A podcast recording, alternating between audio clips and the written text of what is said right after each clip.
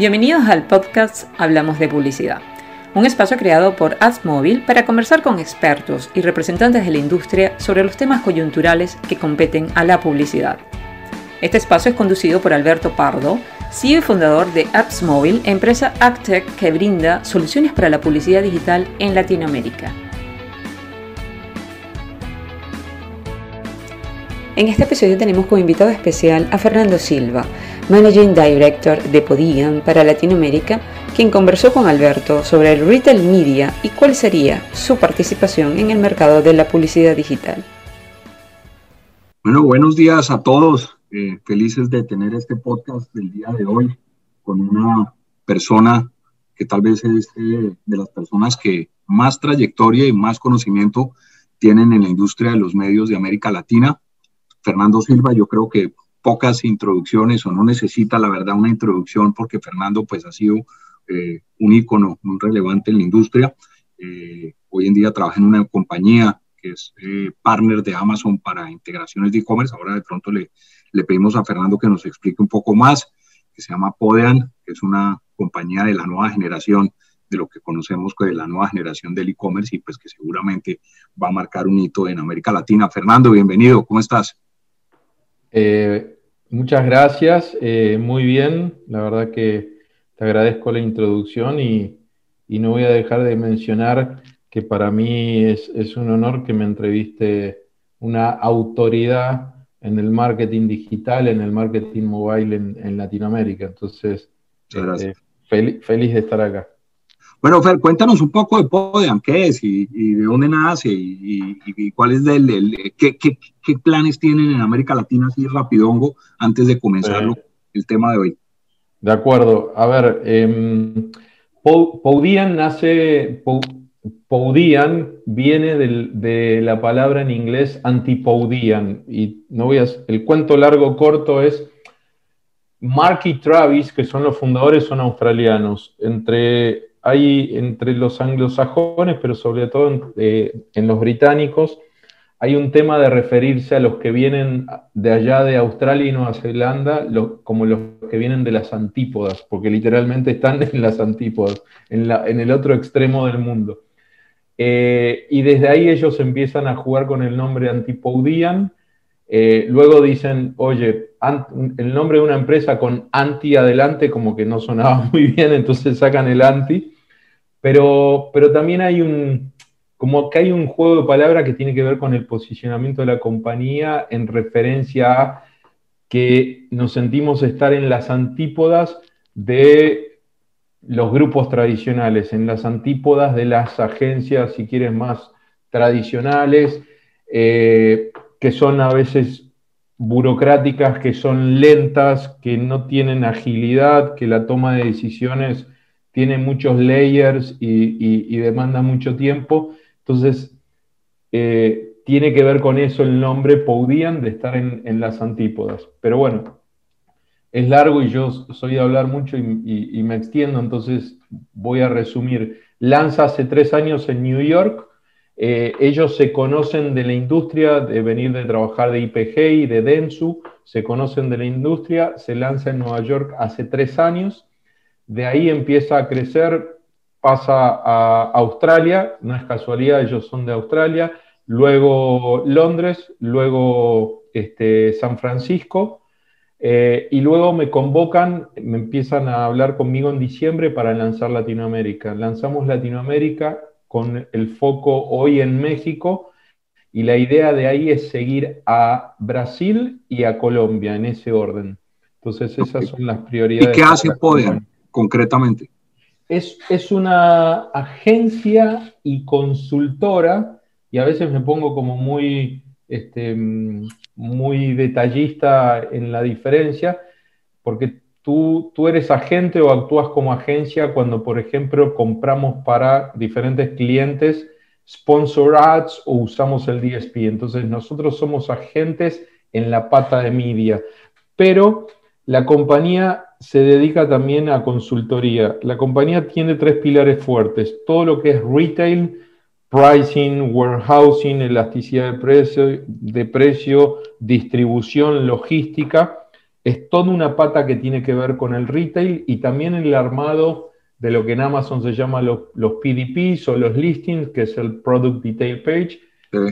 Eso se trabaja completamente en un área que se llama retail, es uno de los pilares de la compañía. El otro pilar eh, es content, hacemos todo lo que es contenido, foto, shooting, video, infographics para diferentes, para diferentes clientes.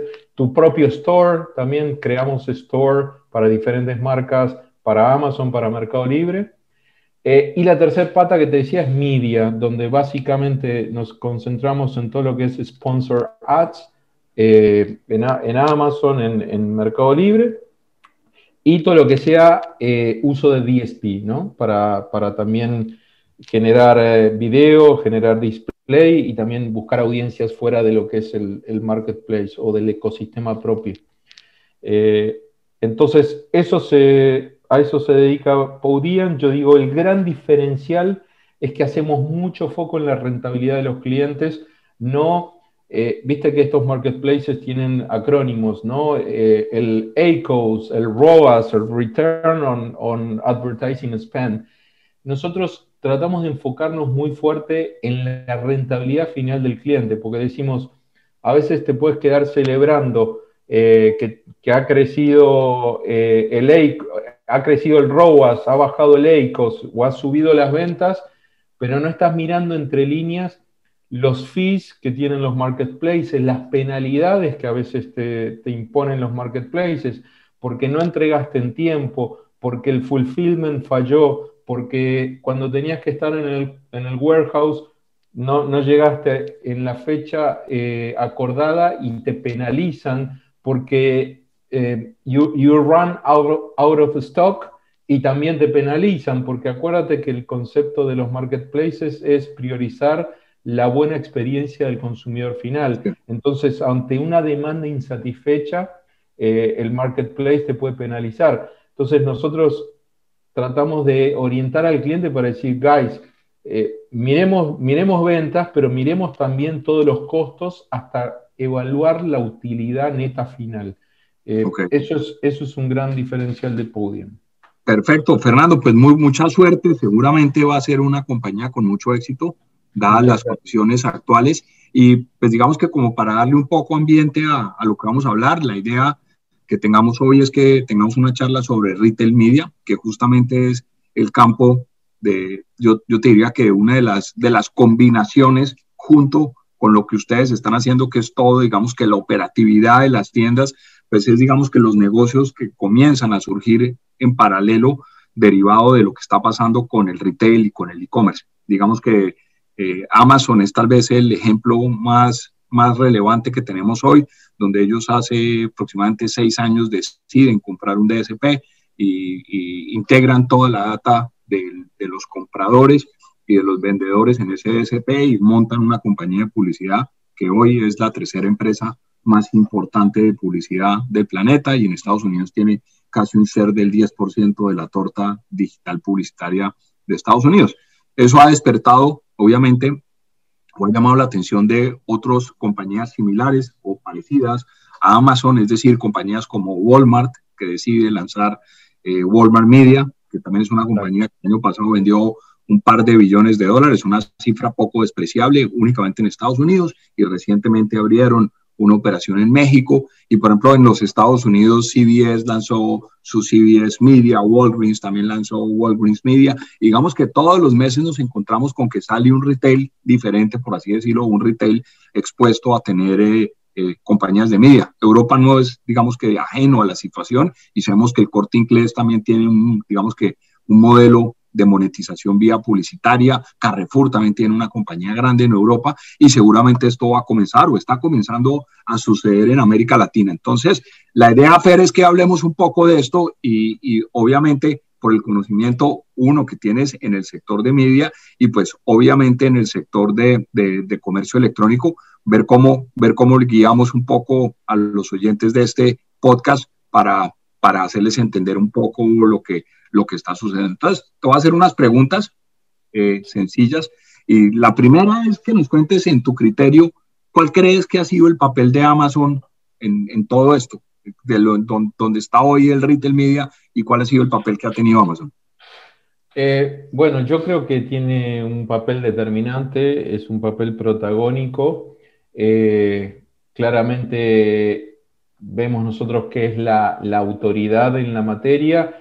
Eh, claro, de repente un eBay tiene más tiempo, pero, pero alguien que lo haya hecho y haya apostado de la forma que apostó Amazon, no, se ha visto en, otros jugadores.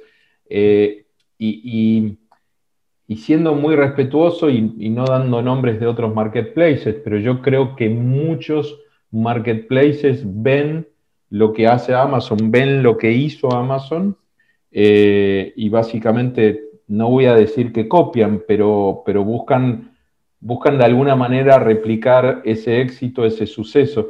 Fíjate que hasta yo el otro día hablaba con, con una persona, este, bueno, de Mercado Libre, y me decía, mira, Fer, hoy siento una persona de muchos años en la industria que también viene de agencia de medios y que pasó tres años por Mercado Libre. Y me decía, mira, yo siento que hoy eh, estamos en el punto que hace 15 años el IAB buscaba estandarizar formatos, nombres y definiciones para que los diferentes marketplaces eh, digamos, no le pongan diferente nombre a la misma cosa. Si hablamos de ROAS, vamos a definir qué es ROAS y todos vamos a alinear. Si hablamos de ACOS, vamos a definir qué es y todos nos alineamos.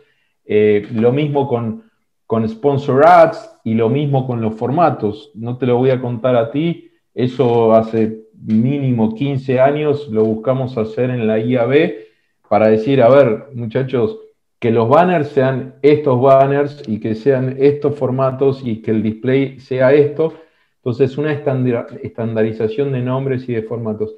Hoy yo lo que estoy viendo es que la mayoría se está alineando a las definiciones y los criterios eh, que empezó a utilizar Amazon. Entonces, eh, en respuesta a lo que tú me dices, yo creo que Amazon es, es como la guía y Amazon es es la autoridad en la materia, eh, con todo el respeto de todos los demás players. A ver, Mercado Libre by far es el jugador en Latinoamérica, eh, pero Amazon es la autoridad en, un mercado como el estadounidense, que es el más grande del mundo en la materia. Entonces, eh, creo, creo que son dos jugadores claves. Creo que Amazon Hoy está compitiendo fuerte en, México. Eh, va a entrar, ya entró a Brasil, pero ahora va a haber un, impulso muy fuerte que va a dar a Brasil. Eh, pero bueno, espero con esto un poco responderte. Sí, perfecto. Y por ejemplo, eh, entrando un poco en materia con el modelo de negocio que, que, tiene Retail Media, pues obviamente ellos capturan la data de los usuarios y esa data puede ser utilizada digamos que para impactar esas audiencias, audiencias de compradores, eh, Entonces, digamos que ahí salen dos vertientes. Uno, lo que podría llamarse branding o el upper funnel, y el otro lo que podría ser obviamente campañas enfocadas al performance.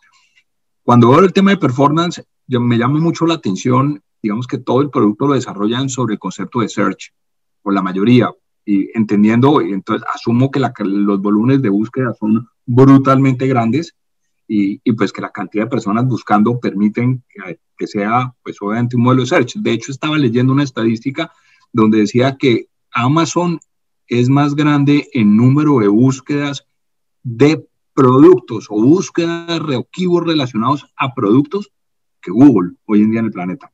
Entonces, lo, lo que me lleva a pensar es que efectivamente va a haber un traslape de dinero de publicidad de lo que históricamente se llamó el search de productos que hicieron las marcas históricamente en Google hacia otras plataformas, puede ser Amazon, puede ser Mercado Libre, puede ser Rappi, cualquiera de las compañías, digamos, que ofrezcan estos marketplaces. ¿Eso va a suceder, Fer? Eh, yo creo que sí, yo creo que, está pasando y, a ver, no, no, me, no, me, quiero poner filosófico ni teórico, pero digo, eh, Facebook también termina lanzando su retail, eh, Google también. Entonces, tú ves como algunos de estos monstruos caminan y cruzan la vereda hacia el territorio del otro y viceversa. Lo, dijiste claro y lo dijiste concreto. Históricamente un Mercado Libre, una Amazon, ¿dónde estaban enfocados sus esfuerzos? Sus esfuerzos estaban más orientados al last click, sus esfuerzos estaban más orientados a la conversión a través del search cuando ya tienen una audiencia cautiva que desde que entró al sitio Amazon y Mercado Libre, tú ya, tú ya sabes que tiene una intención de compra. Y lo que estaban ellos con sus, con sus esfuerzos de sponsor ads o de search era asegurarse ese last click, esa conversión, ese que no haya un abandono del carrito, que no haya un checkout sin hacer la compra. Entonces, el push iba en el, en el, en el digamos, en el, en el pico, en el down funnel, digamos, eh, en, el, embudo, en la parte de bien abajo, ¿verdad? Eh, y de repente tú buscabas eh, llevar tráficos a través de social, a través de blogs, a través de, Google, buscabas llevar tráfico hacia, esa, hacia esa dirección y a lo mejor un, Amazon, un mercado libre, te ayudaba en la conversión final. Hoy, ¿qué es lo que han descubierto? O sea, un Amazon, un Mercado Libre, y por qué empiezan a trabajar en vídeo, en display y demás. Porque también van a capturar anunciantes que a lo mejor están construyendo marca, anunciantes que requerían awareness, que antes esa construcción de marca y esa construcción de awareness la hacían afuera en los medios sociales o la hacían a través del search de Google. Y hoy lo que Amazon, Mercado Libre, eh, le quieren decir a los anunciantes es, hey, también puedes construir eh, awareness y también nosotros hoy tenemos productos available para el upper funnel.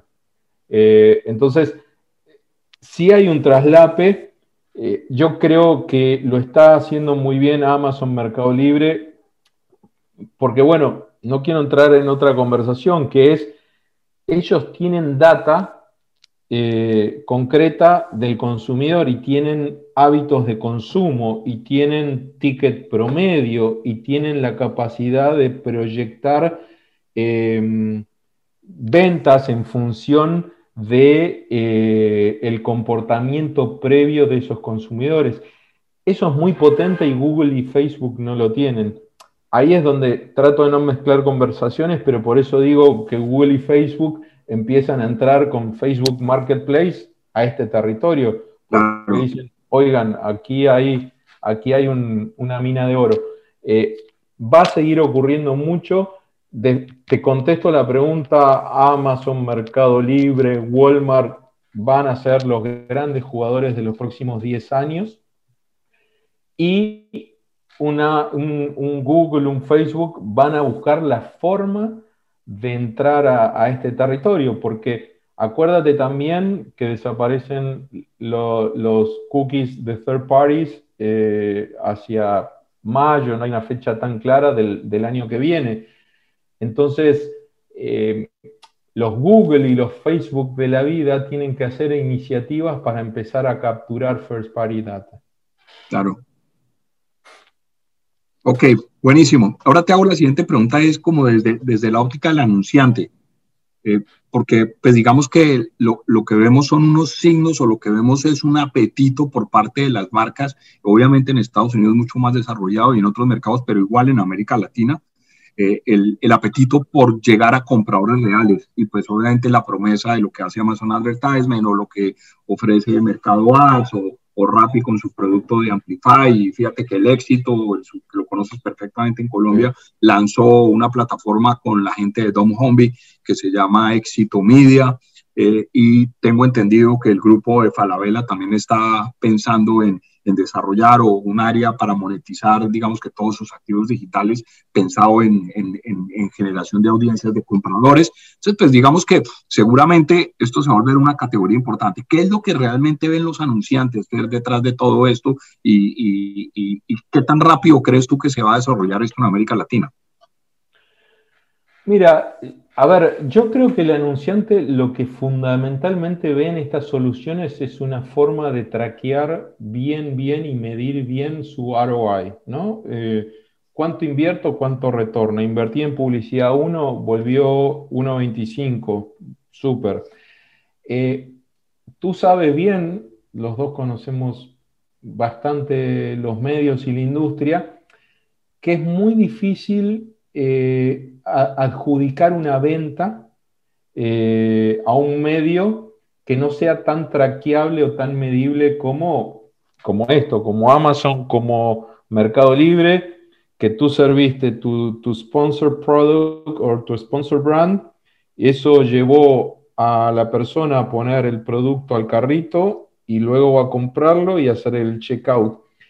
Ese, ¿no? Lo, lo, que es la atribución, la tan, la tan mentada atribución. Esa atribución en Amazon y en Mercado Libre es perfectamente traqueable e identificable. No lo es en tele, no lo es en radio, no lo es en la vía pública. Digo, no hay otros medios. Entonces, yo creo que los clientes empiezan a sacar presupuestos de algunos otros esfuerzos publicitarios para llevarlos aquí, porque, porque saben que aquí es mucho más medible y, y traqueable.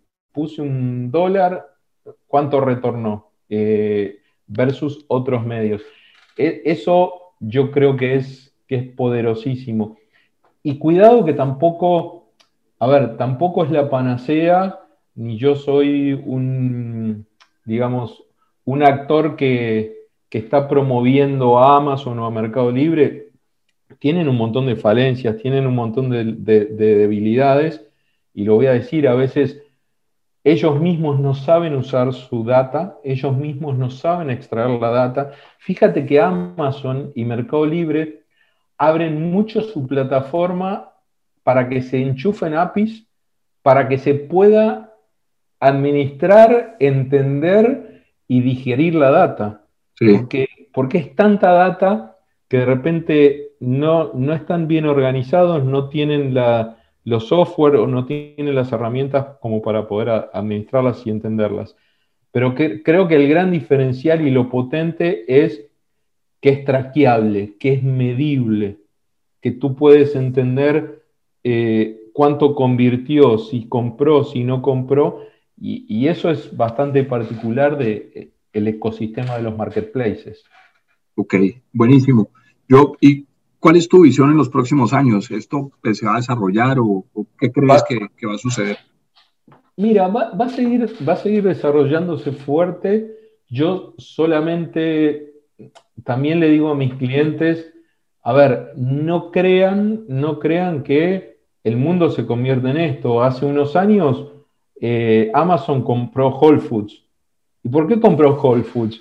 Porque no todos los productos, no todas las categorías eh, son tan permeables eh, en el mundo virtual, en el mundo de la transacción online.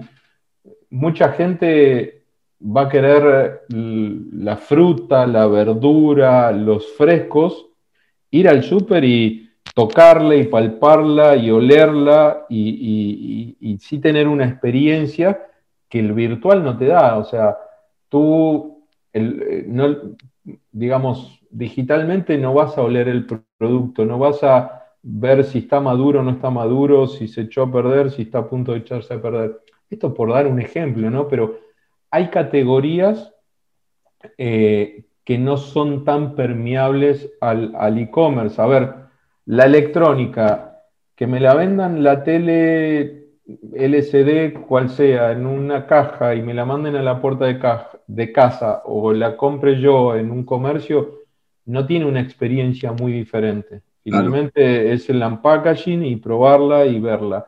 Eh, la fruta, la verdura, la carne, por irnos a los frescos, eh, hay mucha gente que sí es digamos, que sí está eh, abierta a tener esa experiencia de manera virtual y digital y otra que no. Y entonces tampoco puedes asumir que todos los consumidores em, van a consumir absolutamente todo eh, online. Entonces, van a ser muy relevantes, van a seguir siendo muy relevantes. La pandemia, no te voy a decir lo obvio, la pandemia aceleró todo, hizo que se alcancen los niveles proyectados para el 2023 el año pasado en cuanto a la incidencia y la penetración de, lo que es eh, la compra online.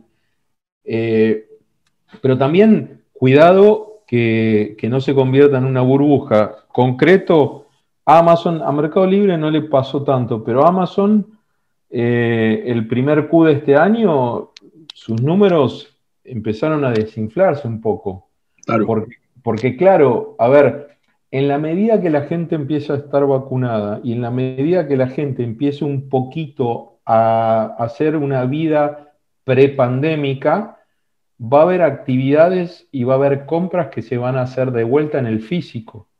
Eh, entonces, nosotros acabamos de detectar, primero, en lo particular, las acciones de Amazon estos últimos 3, 4 meses no están como el año pasado.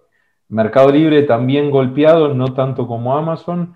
Eh, otro análisis que hicimos en los primeros cuatro meses de este año, vimos una caída del término Amazon y el término Mercado Libre en Google Search en México, Colombia y Argentina. O sea, hay una merma eh, eh, de la búsqueda de esas palabras que que seguramente tienen una relación directa con, oigan, está pasando el pico de la pandemia, se está vacunando, España acaba de abrir bastante, Estados Unidos, Florida ya está de vuelta prácticamente en una actividad cuasi normal. ¿Por qué? Porque lograron vacunar a toda la población. Claro, nosotros que somos latinos todavía nos falta un rato porque nuestros países no, no se suelen organizar bien en estas situaciones, pero bueno. Pero, y digamos que coincido contigo con lo que mencionas, que digamos que cada uno de estos e-commerce, en el caso de Amazon, pues digamos que es muy fuerte en electrónicos y en una, digamos que en, en un determinado tipo de productos acá en América Latina. Eh, lo mismo Mercado Libre también digamos que tiene su nicho. Cuando miramos el caso de los supermercados o, por ejemplo, un last miler como Rappi, donde Rappi digamos que tiene dos vertientes muy grandes, uno es supermercados y la otra eh, eh, la parte de restaurantes, yo creo que tiene una posibilidad importante de obtener esos presupuestos de las compañías de CPGs, que son al final del día, pues digamos que las grandes compañías que están detrás de, de, esos usuarios de supermercados. Eso, eso cómo, cómo, cómo puede incidir en, en las inversiones del retail media? Yo creo que es, es muy relevante lo que decís. Eh, Rappi hace como dos, años, si no me equivoco, dos años o tres, hizo un, acuerdo grandote con la comercial mexicana en México. Eh, y ahí tenés una vertiente enorme. Eh, yo creo que, eh, como bien dices, el CPG tiene algún, algunas limitantes, ¿no? Y todavía, por ejemplo, Amazon Fresh no llegó a México, pero sí están planes de que llegue. Eh, entonces, hay todo un tema que tiene que ver con la logística, con la distribución, con estar preparado como para poder transportar en menos de tres días un, perecedero que, que, implica todo un tema logístico en warehousing, en distribución importante. Amazon en algunos lugares de Estados Unidos está con Amazon Fresh, ni siquiera todo Amazon eh, todo Estados Unidos tiene, tiene la solución de Amazon Fresh. Ahí es donde cobra la relevancia un, un Rappi, un Globo, eh, eh, por, la dinámica de, la logística, poder tomar el producto y en 15, 20, 30, 40 minutos ponerlo en la puerta de la casa. Yo creo que es una solución muy relevante que los grandes marketplaces como, como Amazon, como Mercado Libre, van a tener que lidiar, porque eso implica grandes inversiones en logística y distribución. Eh, entonces, en ese sentido te puedo decir, Rappi, o sea, tiene un futuro promisorio, eh, tiene su formato eh, permite que puedan llevar adelante esta actividad de distribuir fresco de, de, súper a, la puerta de casa. Eh, hoy esa logística y esa distribución no la tienen Mercado Libre y no la tiene Amazon. Entonces, resumiendo lo que vos me preguntás, en algunas categorías seguramente eh, Rappi va a ser una solución, eh, en otras posiblemente no. ¿Por qué? Porque de vuelta, tal vez Rappi llevar un, objeto voluminoso, igual y tienen sus camionetitas, ¿no? Pero no lo, veo en el, en el motoquero llevándolo, pero sí el motoquero te lleva la fruta, la verdura y la carne del súper. Claro. Entonces, eso, eso que te pregunté es porque digamos que hay una concentración de, inversión en publicidad en las categorías de consumo masivo, en CPG. Sí. Entonces, lo que es a que, digamos que si vemos o visualizamos acá en tres o cuatro años, Rappi podría ser, o, o Globo, o cualquier compañía, o un supermercado, si está masivamente en América Latina, que tenga la data de los compradores de supermercados pudiese tener una ventaja real en términos de crear una compañía de media como lo tiene esta compañía Rapid que se llama Amplify versus la diferencia del resto? Yo, yo creo que sí, yo creo que sí. Están, están muy bien posicionados y al final de cuentas, em, vos dijiste una palabra o mencionaste un tema clave que es la data. Eh, si ellos tienen la data, si ellos pueden administrar la data de sus consumidores de vuelta, si pueden predecir acciones futuras en función de históricos, están muy bien parados para, competir a futuro. Yo vuelvo a decir, van a, van a convivir. No creo que Amazon se coma Rappi, ni que Rappi se coma Amazon. Yo creo que van a, van a convivir eh, y van a ser actores muy relevantes eh, y bueno, digo, yo no, no fue hace mucho y no, al final por una reunión con cliente no pude participar, que estuve invitado al lanzamiento de esta solución de Rappi que básicamente creó su solución de media, ¿no? Y creo que creo estar hablando de hace dos o tres meses. Así es. Una, sesión Amplify, se llama Amplify. E, exacto, exacto. Tal cual. Ahora, lo, que, lo que está pensando Rappi, justamente eh, ellos dicen, nosotros tenemos, no sé, la data de 80, 90 millones, que seguramente la de Mercado Libre debe estar por los 130 o 140 o más, eh, pero estos tienen la data de 80, 90 millones de, de, compradores en los cinco años que lleva Rappi, pero además lo tiene por las categorías. Entonces dicen, mire, esta persona, o, lo que dicen ellos es, nosotros conocemos mejor al usuario que la competencia. yo le hice la pregunta, ¿por qué? Y me dijo, loco, porque es que acuérdese que vos pedís la hamburguesa, pero además pedís eh, la cerveza cuando estás con afán, o la botella de whisky el día que tienes una fiesta, o el aguardiente, pero además pedís el supermercado. Y si tenés algo de medicina, compra la medicina. Entonces nosotros tenemos una visión mucho más integral de cada uno de los usuarios. Y lo que otro me decía es que, no se te olvide, tenemos veintipico de millones de usuarios que son usuarios Prime. Claro. El usuario Prime gasta 20x más que el otro. Entonces, pues, sabemos un montón de ese montón de usuarios que son 20 millones de usuarios en América Latina, son los megacompradores, en su mayoría mujeres, amas de casa, que ya se dieron cuenta que no quieren estar gastando el tiempo comprando cosas. Entonces, ellos, ellos tienen esa visión del negocio y, y, lo, que, lo que tienen es una visión de lo que dijiste, hace cuatro meses lanzan esta compañía de publicidad y, lo que dicen es que pues, quieren ser el Amazon Advertisement de, América Latina. Lo, lo, dijeron claramente, porque sí ven un diferencial precisamente por la capacidad de abstraer y de poder predecir acciones futuras de estos usuarios a través de la, de, la data que tienen. Eh, lo que vos decís es, es clave, eh, es lo, lo, lo, que llamamos, o bueno, se llama mucho en, esta, en este rubro el basket analysis, eh, y de vuelta, esta, esta posesión de data, que creo que es un gran diferencial de Rappi, de Amazon, de Mercado Libre, poseer data del consumidor, poseer el ticket, el, valor del ticket, la periodicidad de la compra, es, es bastante único. A mí me pasaba un ejemplo y vos hablas de CPG. Yo estoy ahora en conversación con un CPG enorme en México para trabajar con ellos y estoy trabajando con Danone, que es otro CPG enorme.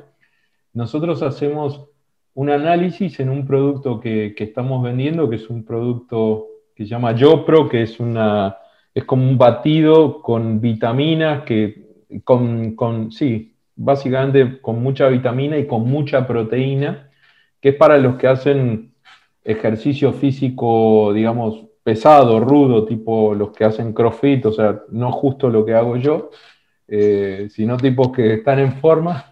Y, nosotros, por ejemplo, sacando información del basket análisis, vimos que el 20, o sea, había tres compras relacionadas que iban en el mismo carrito con el producto. Y, y en un 25 compraban un clip para la nariz de la marca Speedo y luego compraban una crema hidratante y un bloqueador solar. Entonces eso nos permitió extraer insights donde entendimos que a lo mejor nosotros estábamos comunicándole y, y haciendo la creatividad muy, muy enfocada al tipo que hace CrossFit Indoor, cuando la compra nos demostró que en realidad, bueno, ni hablar, el tipo que está comprando el clip espido para la nariz es porque van a dar, pero después había crema hidratante y bloqueador solar en la compra, con lo cual dedujimos que la gente estaba más comprándolo para hacer actividad física, pero outdoors y no indoors, con lo cual eso nos permite ajustar la creatividad. Fíjate lo rico de poder tener toda esta data dentro de la plataforma. ¿Y, tú crees que el día de mañana, por ejemplo, con, todo este enriquecimiento de la data, todo lo que está pasando con la data, en algún punto no habrá una oportunidad para que alguien, porque al final del día las, las marcas también tienen un montón de data. Digamos que yo creo que hoy en día hay una presión importante porque pues Amazon no sé qué tanta data suministra las marcas, igual tampoco sea libre de otras plataformas, pero eso es un tira y afloje igual que los retailers. Entonces, pues al final del día va a tener que haber un tema combinado entre las marcas. Las marcas también van a poder, que es lo que conocemos como first party data, van a poder, digamos que, crear sus propias compañías de media. Fíjate, verás que tu, tu gran conocida Unilever, Unilever dice que en, en cinco años o en siete años espera recibir no sé cuánto porcentaje de los ingresos derivados de la venta de data. Claro. Eh, a ver, definitivamente, de vuelta, esto lo hablaba con, el cliente Alex Castillo eh, de Danone, eh, porque con, el tema de, la desaparición de las cookies third party, ¿qué es, lo que, ¿qué es lo que tienen que hacer muchas compañías o cómo deberían prepararse para esa situación muchas compañías? Y para mí es empezar a hacer una base de datos del first party data, de su, de su consumidor, que no necesariamente es solamente data que vas a recoger eh, online, también la puedes recoger offline, también es clave tu área de CRM, también es clave tu área de em, post, post, servicio o servicio al cliente. Empezar a crear una una base de first party data y una base de tu consumidor es crítico para todas estas grandes compañías, para los CPGs, sobre todo cuando empiecen, digamos, cuando, ya no puedan hacer uso, todavía hasta algún momento del año que viene van a poder hacer, pero cuando no puedan ya hacer uso del, first, del third party data, cuando tú ya no puedas hacer uso de las cookies, eh, porque, porque a, Google se le están sumando un montón de otros jugadores y, y, Safari, Firefox y demás ya, ya mataron todo lo que es eh, la cookie third party. Eh, entonces, para mí es crítico que los, los, grandes corporativos, los CPGs y demás, empiecen a hacerse de su propia data y obviamente también es crítico el tipo de negociaciones que tengan para que la data eh, que tienen en un Amazon, en un mercado libre, también ellos tengan acceso. Hoy yo te puedo decir, yo hoy tengo acceso a la data que, trabajo en Amazon eh, de Alpha Toys, de Danone, de diferentes clientes nuestros. Yo tengo full acceso a la data. ¿Tú, crees que, por ejemplo, eh, obviamente ya conocemos lo que está haciendo Amazon?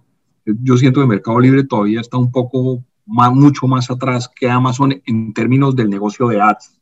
Eh, está, digamos que, comenzando los pasos. Entiendo que Mercado Libre pues ha hecho mucho poco en desarrollar su área de fintech, en Mercado Pago, que es un monstruo, y por el otro lado, obviamente el tema de logística, que el año pasado incorporó aviones y ha invertido una barbaridad en centros de distribución en todos los mercados. Seguramente en un par de años o el otro año mirará el negocio de ads, que es un negocio bastante atractivo, que está llegando más o menos a los 800 bi, eh, cifra poco despreciable.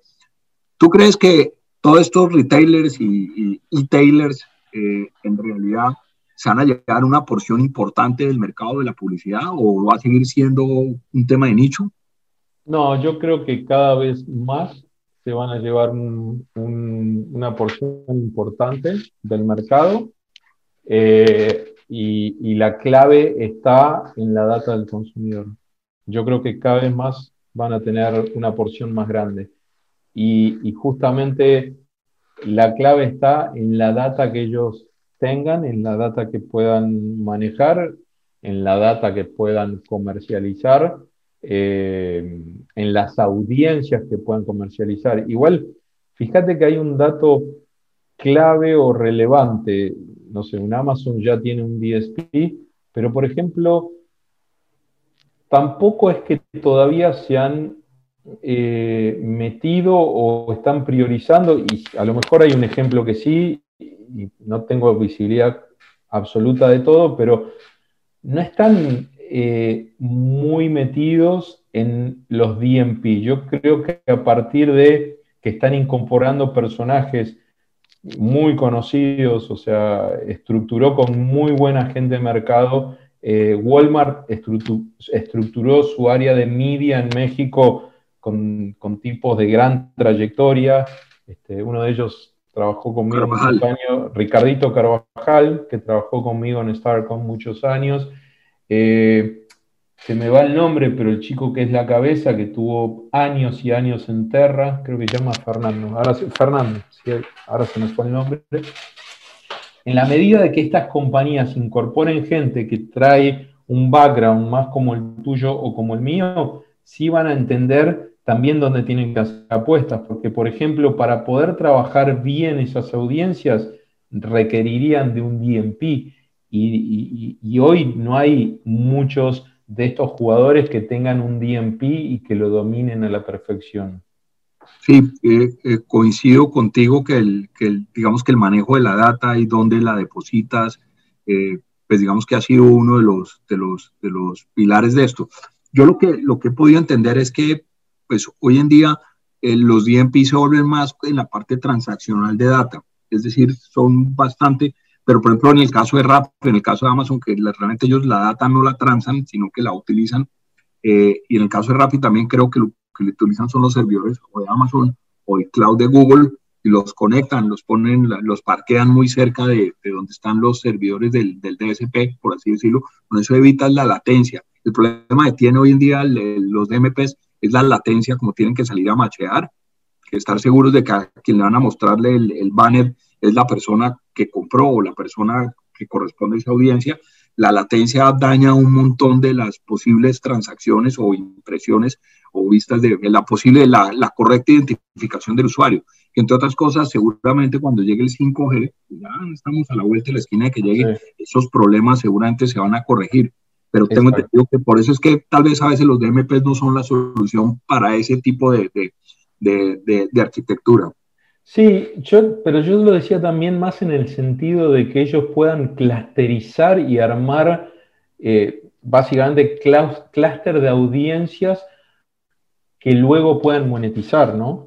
Eh, o sea, la agrupación de, información, la, agrupación de digamos, audiencia por intereses, por estilos de vida que ellos pueden hacer en un DMP, después también les permite la posibilidad de monetizar esas ah, Eso sí, claro, Claro. Entonces, definitivamente se van a volver compañías pues, de media. Yo creo que, digamos que al final del día, eh, para todas estas empresas es parte de su proceso de transformación digital, que este término está recontratrillado y todo el mundo habla de transformación digital y, y la gente en realidad no sabe qué es, pero esto es un ejemplo de un supermercado un Carrefour o Walmart, una compañía históricamente grande que teóricamente tenía su e-commerce porque es la respuesta natural a que la gente compre por un lado digital, pero además comienza a entrar en nuevos negocios. Uno de esos negocios pues es la publicidad. Le pasó a Amazon, le va a pasar a estamos en Mercado Libre, digamos que los señores de Rappi, eh, eh, eh, casi que todos van a llegar allá tarde o temprano y pues están digamos que convirtiéndose en una categoría nueva de publicidad que se llama retail media. Y, y, ahí está la gran apuesta de, entender qué tan grande o qué tan gran o qué tan pequeño va a ser y hacia dónde va a llegar obviamente los consumidores o los compradores realmente detrás de, esos consumidores eh, eh, eh, de los productos. para cerrar, Fer, como, como digamos, diría, mira, ¿tú crees que efectivamente América Latina está dando los pasos que tiene que dar para que ocurran estas transformaciones, porque parte de esa transformación es el mismo negocio donde tú estás. Si una compañía no encara el comercio electrónico, no ve, digamos, que el comercio electrónico como realmente una respuesta, no, no a la transformación digital ni a la pandemia, una respuesta natural al cambio de conducta de, sus compradores. Eso es, no, es, no, es, no, es, no, es, no, se necesita llegar a otro tipo de conclusión, pero lo mismo, digamos, que está pasando, esa misma transformación se va a dar en el campo de la publicidad. Eh, ¿Qué tan rápido? ¿Cómo es tu visión ahí para concluir? Eh, mira, yo, yo te diría que históricamente por diferentes factores, Latinoamérica eh, suele, llegar un poquito después de lo que, digamos, en la publicidad, en los desarrollos, eh, en la innovación, eh, vas a ver en Estados Unidos y Europa. Normalmente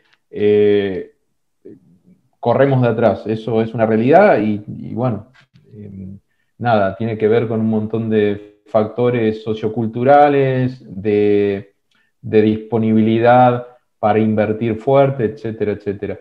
Yo lo que creo es que el mundo digital, el mundo del e-commerce, em, eh, el, catch-up que antes solía demandar, y literalmente te digo, 6, 7 años a que pase, a que llegue a Latinoamérica, lo que estábamos viendo en Estados Unidos, lo que veíamos a lo mejor eh, en Europa occidental, eh, hoy con, el mundo digital lo vamos a ver antes, lo vamos a ver eh, eh, más rápido. Yo, creo que nosotros vamos a hacer un catch-up muy rápido en Latinoamérica. El, COVID y, la pandemia fue un acelerador, definitivamente, y creo que vamos a estar a los niveles de em, de Estados Unidos, Europa, posiblemente para el año que viene. Y, digo, a ver, te doy un ejemplo concreto y con esto cierro. Eh, un ejemplo concreto. Vos sabés lo que es eh, el, live stream eh, o el live commerce, que es un boom en China. O sea, el live commerce hoy en China puede estar facturando 8 billones de dólares en China. Esa tendencia salió de China, llegó a Estados Unidos eh, y hoy es fuerte en Estados Unidos. El domingo pasado hicimos para una marca nuestra que es Elf Cosmetics un, un live en Twitch con la CMO de la compañía, con una host y con una chica que yo no soy target, pero mi hijo me dijo que era súper famosa, una gamer que se llama Loser Fruit, que es una mega star eh, en, Minecraft y en Fortnite. Y nosotros hicimos un live streaming desde Estados Unidos eh, de una hora a través de Twitch vendiendo producto. Imagínate eh, en el momento que nosotros podamos tener una estrella, un influencer con, mucha relevancia en un target, vendiendo en vivo, haciendo demostración de producto en vivo, eh, mostrando los features, mostrando los beneficios del producto y que tú ahí mismo puedas picarle al buy box y hagas la transacción, eso es algo que va a llegar. Parece futuro, o sea, lejano, pero esto es una realidad eh, fuertísima en China, ya está en Estados Unidos, no tiene que tardar más del año que viene o el siguiente en ser muy relevante en, Latinoamérica. Entonces, resumiendo la respuesta, yo creo que se acortan los tiempos en que Latinoamérica hacía el, catching up a lo que es la última tecnología. Buenísimo, Fer. Eh, un, pequeño comentario. Eh, vi el caso, un testeo que hizo Rappi en Brasil, también con la categoría, creo que fue de cosméticos o beauty, algo parecido con una estrella de estas, ya sabes, eh, brasilera, eh, que tiene millones, y, pero con la diferencia, lo que me llamó la atención es que lo entregaban en la ciudad de San Pablo en 30 minutos el producto. Que hacen uso del, del, del, efecto de última milla y se vuelve súper potente. Claro, totalmente. Eh, Súper interesante. Yo creo que ahí vamos a estar y la, la, virtualidad, el 5G y la tecnología nos va a acelerar la adopción.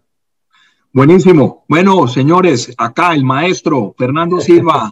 Muchas gracias, Fer, como siempre, un placer, un gusto verte, me alegro que estés bien, espero que este año nos podamos encontrar en algún lado y vamos a seguir hablando. Ojalá, muchísimas gracias y un gusto y un placer conectar con, contigo. Siempre, siempre es bueno aprender de, del gran maestro. Esperamos que esta conversación haya sido de su agrado y los esperamos en el próximo episodio. Agradecemos a Produ por la producción de este podcast que realiza Xmobile.